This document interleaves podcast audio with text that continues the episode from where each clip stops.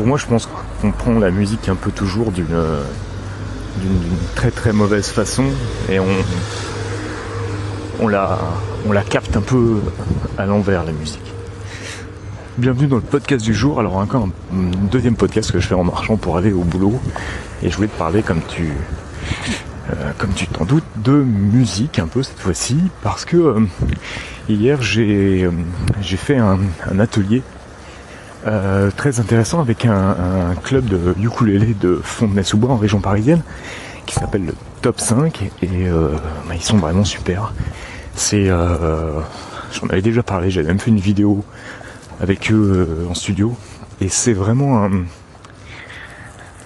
un club de ukulélé totalement euh, original dans son fonctionnement et qui correspond tout à fait à, l'idée que je me fais de, de ce que devrait être un club de ukulélé. C'est-à-dire qu'en fait finalement, des gens qui sont dans une, dans une idée de la progression et assez progressiste par rapport à l'instrument aussi, donc avec, avec, euh, avec certaines curiosités et avec une idée de, de faire avancer les choses un peu, de, de bouger, de pas être dans un, dans un moule et de pas être dans une une espèce de routine qui, s'installe très vite dans ce milieu que je connais bien, tu sais, parce que moi, euh, je joue du ukulélé depuis 2006 et euh, avec mon duo euh, percussion ukulélé Yuk, on a vraiment, on a vraiment, vraiment beaucoup, beaucoup, beaucoup tourné à travers le monde avec ce projet. On espère que ça va continuer, que ça va reprendre, parce que c'était un peu en stand-by depuis un certain temps.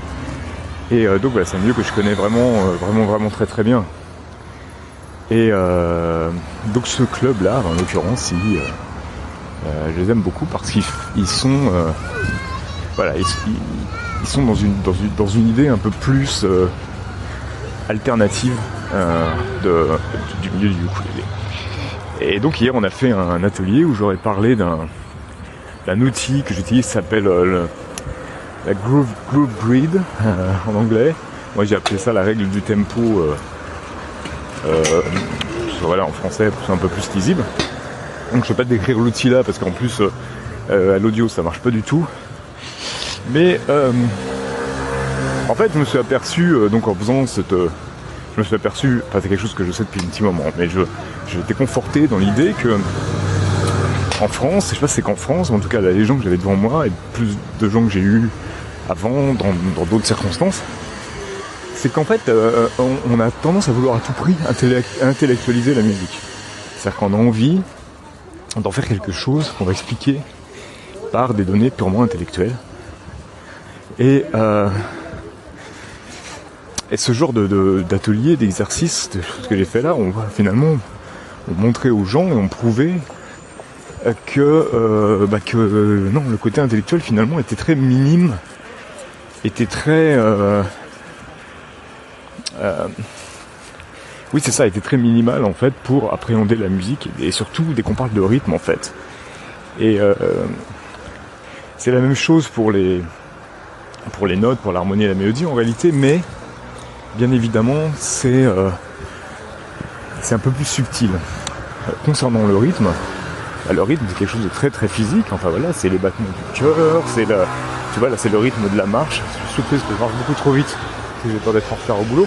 Euh, c'est tout ça, donc c'est vraiment quelque chose de très, de très physique.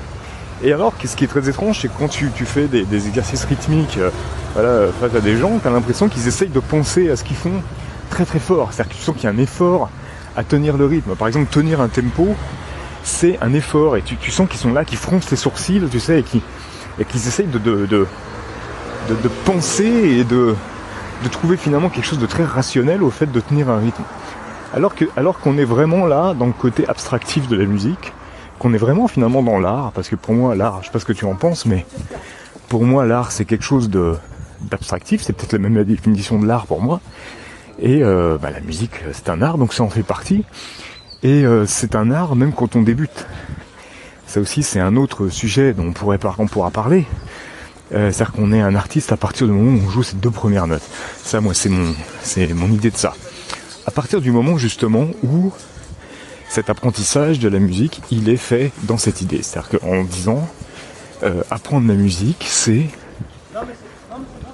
Alors, le mot apprendre, finalement, il n'est pas très bon, mais on va dire ça. Euh, apprendre la musique, c'est finalement apprendre quelque chose de totalement abstractif, quelque chose qui est dans le ressenti, qui est dans l'émotion, qui est dans l'écoute. Et, euh, et voilà quoi. Mais on prend les choses à l'envers, hein, euh, tu sais ça, c'est-à-dire qu'on apprend déjà la théorie. Et une fois qu'on connaît bien la théorie, on voit si éventuellement on pourrait passer à la pratique. Pour moi c'est totalement débile. Donc là, ce, cet atelier m'a vraiment prouvé et montré ça une nouvelle fois. C'est que à partir du moment où il y a une libération du corps, où finalement on se met à bouger, on se met à essayer de ressentir plutôt qu'à essayer de comprendre, et ben là tout de suite ça marche. Et tu vois des gens qui ont des problèmes de rythme a priori, qui d'un coup y arrivent. Et, euh, et qui sont très surpris. Et qui te disent tous la même chose à la fin. Mais euh, d'un coup j'ai lâché. Parce que j'y arrivais pas, ça m'énervait, j'ai lâché. Et, euh, j'ai réussi. C'est pour ça que il y avait des gens hier qui me disaient ça, qui me disaient euh, ah, je vais pas y arriver, qui étaient découragés à moi-même parce qu'ils essayaient de comprendre avant ce que, ce que je leur demandais de faire. Alors c'était bien de comprendre la base de l'exercice, si tu veux, le côté. Mais après, euh, après c'était à eux de comprendre. C'est-à-dire que moi je pouvais pas leur expliquer. Je pouvais leur montrer, mais pas leur expliquer en fait.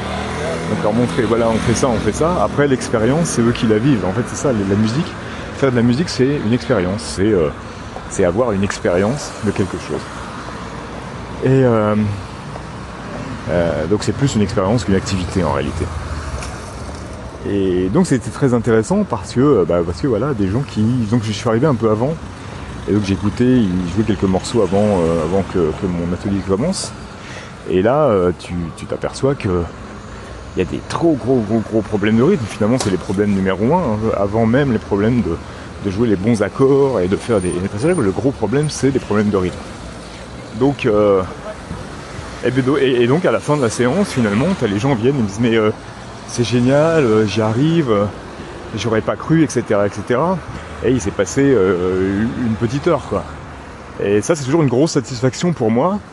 Mais quand même, je suis toujours confronté à quelque chose, même vis-à-vis de, musiciens professionnels, c'est que c'est une approche finalement qui est qui remet en cause tout ce qu'on apprend dans les bouquins, dans les conservatoires, tout ça en tout cas, ouais, c'est vraiment une remise en cause de ça.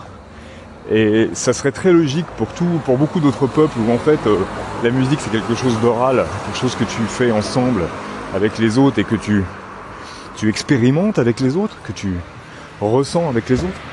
Nous en Occident, on voit pas du tout les choses comme ça. On, euh, doit apprendre, il faut que ce soit académique, etc., etc. Et quand je dis académique, je parle pas que de musique classique, hein, euh, dans le jazz, même dans le rock finalement. Euh, on est aussi dans cette idée, c'est-à-dire qu'il y a des méthodes, il y a des, cours, il y a des... voilà, et donc on demande quand même aux gens d'avoir d'être techniques avant même de, juste de, savoir ce que c'est que la musique. Quand je dis savoir ce que c'est que la musique, c'est ressentir la musique, comprendre finalement comment ça fonctionne d'un point de vue d'un point de vue ressenti. donc c'est une belle expérience euh, que je referai. J'ai vraiment envie de, développer du contenu sur ce sujet.